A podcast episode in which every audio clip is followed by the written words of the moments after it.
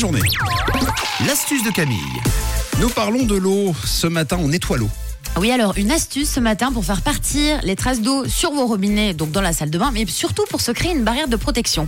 Puisque je vous avais déjà donné cette astuce pour nettoyer, quand il y avait donc ces traces de calcaire qu'on déteste, où on a l'impression, bah, enfin finalement, euh, qu'on vit dans la saleté, alors que c'est des traces d'eau, c'est de la faute de personne. Vous allez voir qu'avec des astuces, on peut créer une sorte de barrière protectrice pour éviter que les taches d'eau se forment sur les robinets. D'accord. Une astuce très facile. Alors pour cette astuce aujourd'hui, vous allez avoir besoin de papier ménage, de vinaigre blanc et surtout de vaseline. Je vous explique l'astuce. Première astuce, dès que vous voulez décrasser quelque chose dans votre maison, vous le savez bien, à force, votre meilleur ami sera le vinaigre Le blanc. vinaigre, ouais. Donc vous mettez un petit peu de vinaigre blanc sur votre évier et puis vous essuyez avec un bout de papier ménage.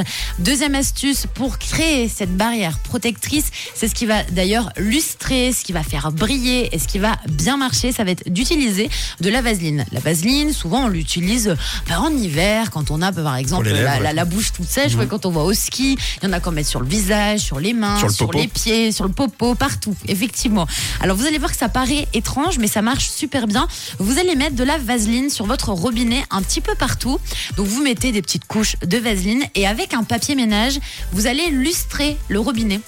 Donc vous étalez en fait la vaseline avec un papier ménage tout simplement.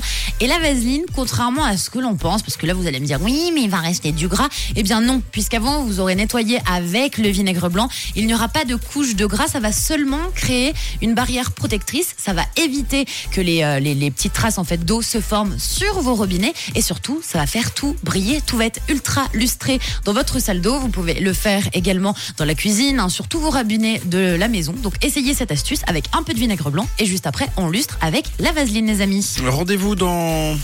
Dans deux heures, un petit peu moins, pour euh, retrouver évidemment votre astuce en podcast sur rouge.ch. Euh, sinon, rendez-vous demain pour une nouvelle astuce. C'était l'atelier de Camille à retrouver sur Rouge TV tous les mardis et jeudis.